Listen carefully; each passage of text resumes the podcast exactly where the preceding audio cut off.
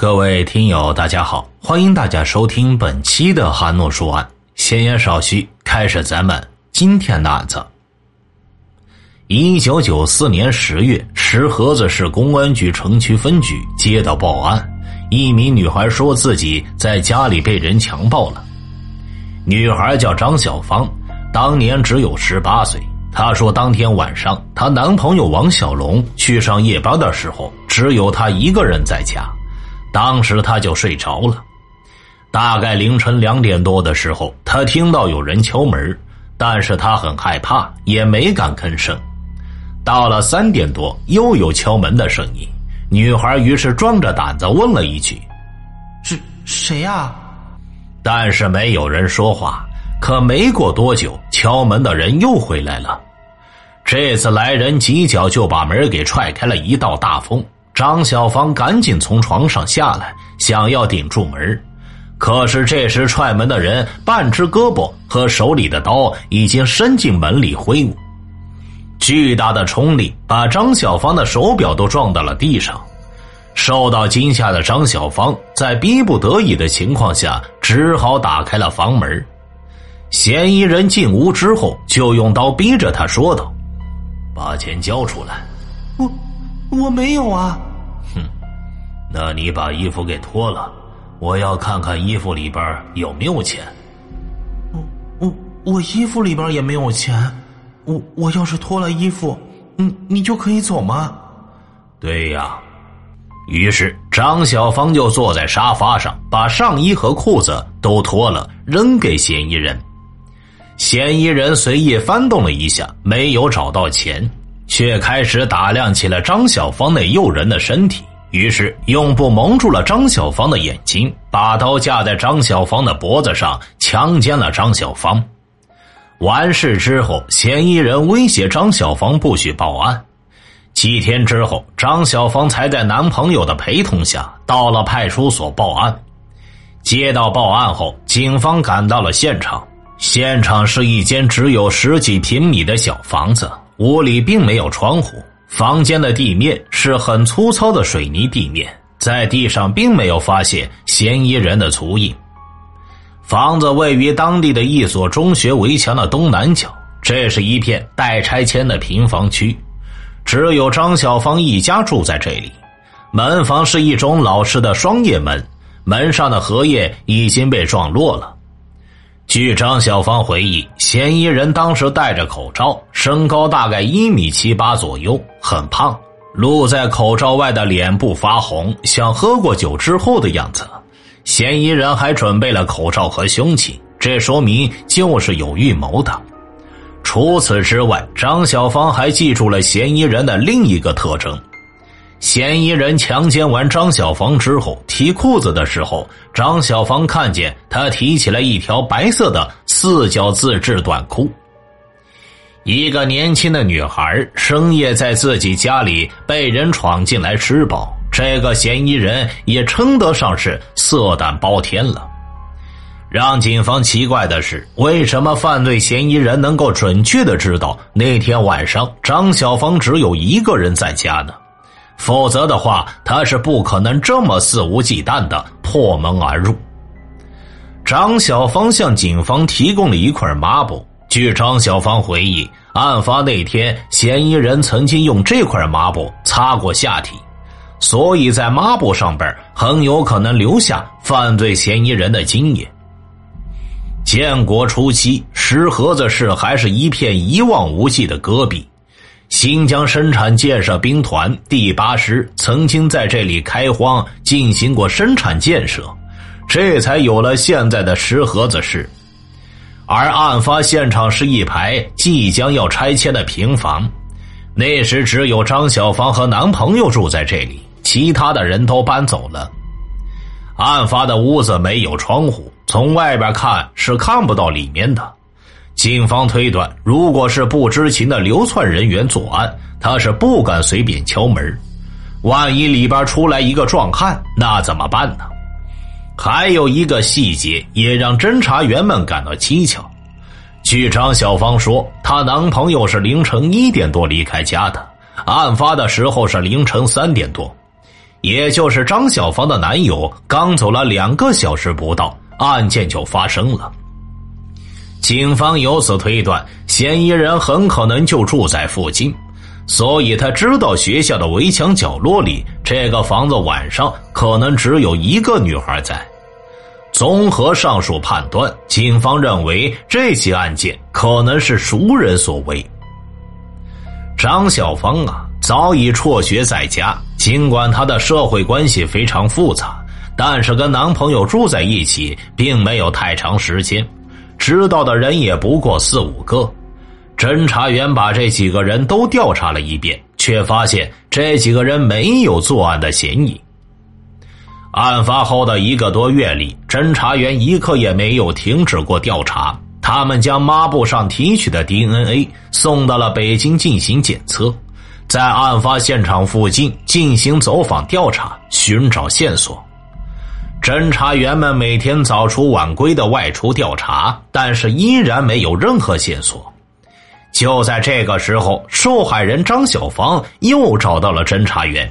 据张小芳反映，那天她在大街上逛街的时候，看到了一个男人，很像是那天晚上进入她家的人。当时她跟男友走到八小区大榆树附近，看到一个又高又壮的小伙子。更让张小芳感到可疑的是，就在那个男人看到她之后，竟然转身逃跑了。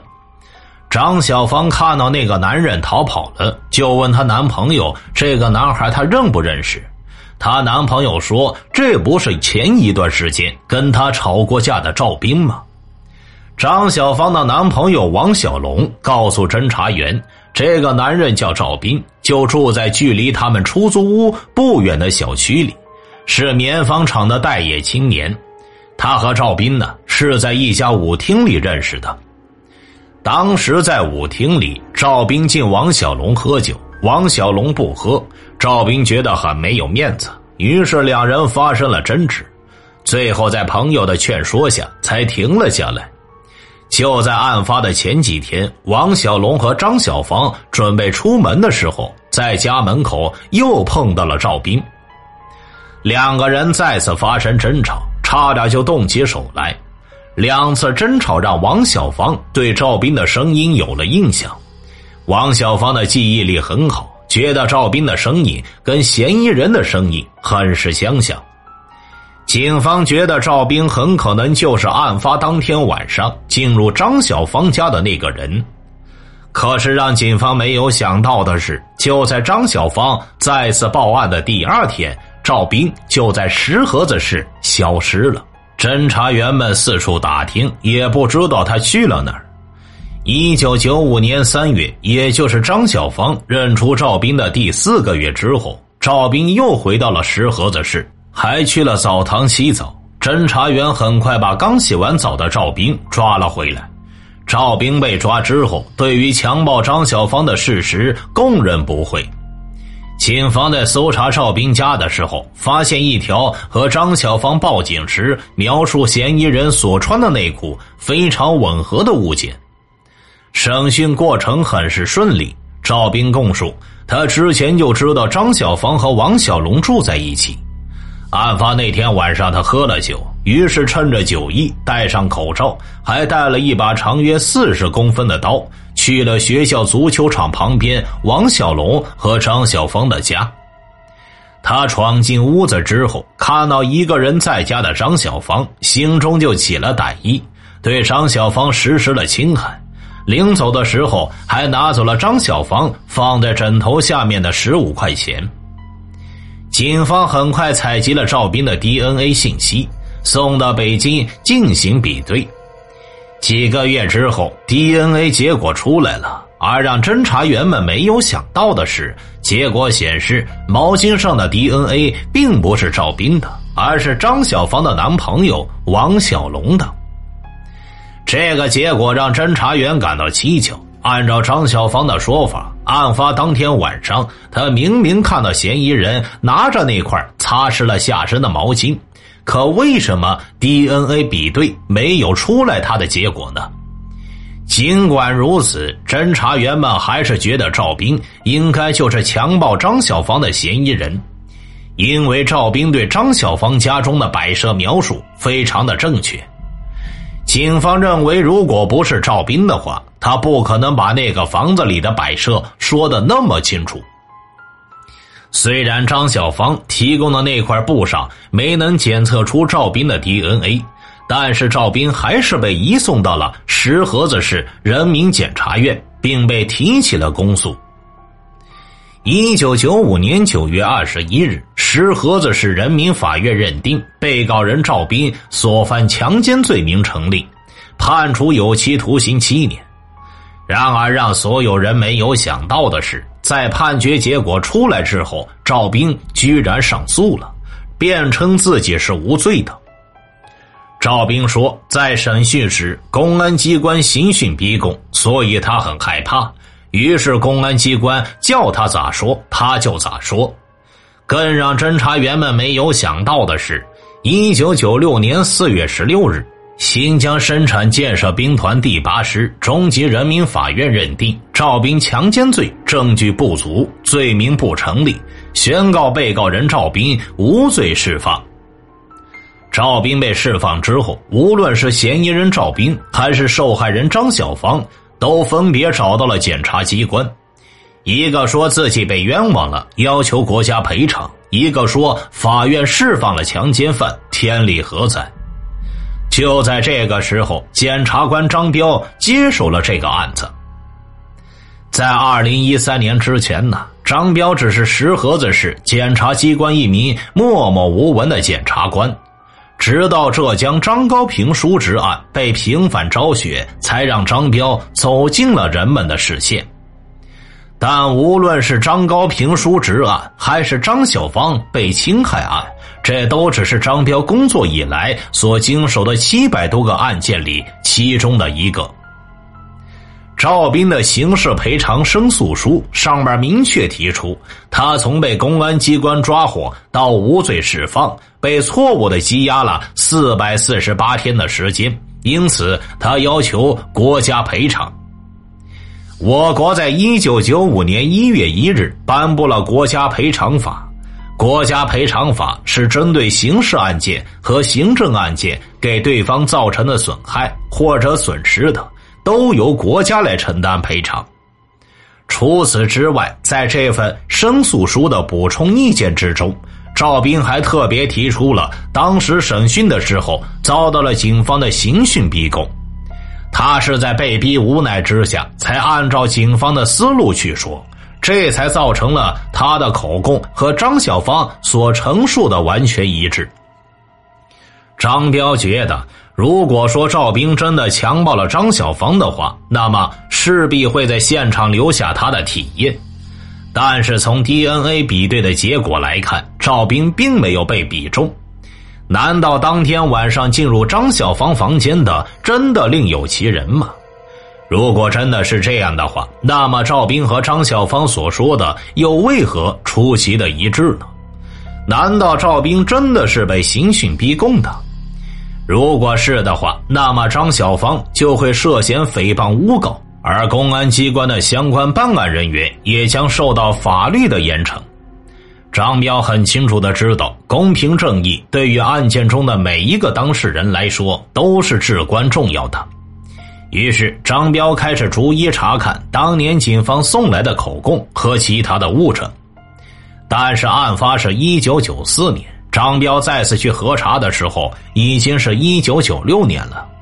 张小芳当年所住的房子已经被拆迁，案发现场已经不存在了。张彪他们首先在物证室里找到了当年张小芳送到公安局的那块抹布。当年张小芳报案的时候说，嫌疑人曾用这块布擦拭过下体。那为什么公安部门检测出来的却是张小芳男友王小龙的 DNA 呢？当张彪再次拿着这块布找到张小芳时，张小芳傻眼了。张小芳这个时候才发现，他送到公安局的那块布是出错了。张小芳跟张彪说，当时他去报案之前，把那块布一分为二。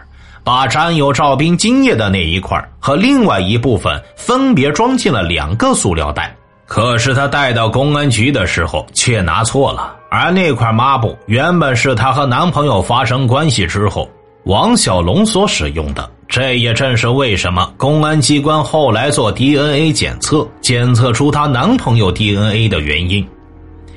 当时王小芳把两块布分好之后，随手就拿上了，然后他出门之后把门一锁。很自然的把他认为不是的那块往垃圾坑里一扔。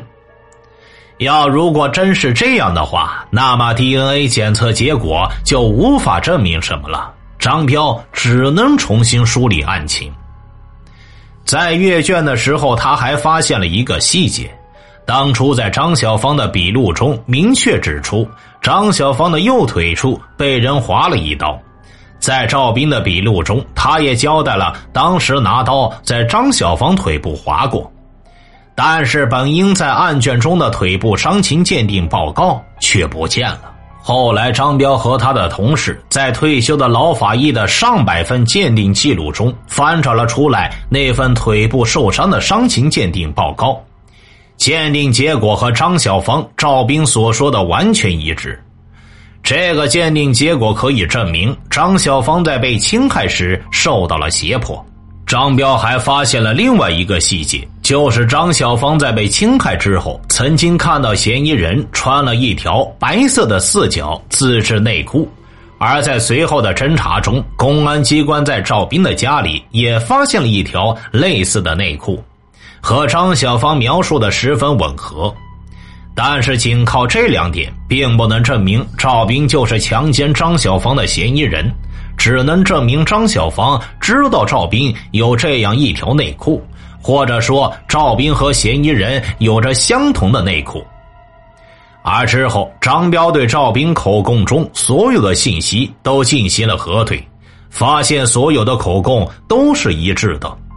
而赵斌一口咬定他的口供都是警方刑讯逼供之后做出的，那又该如何判断赵斌的口供的真假呢？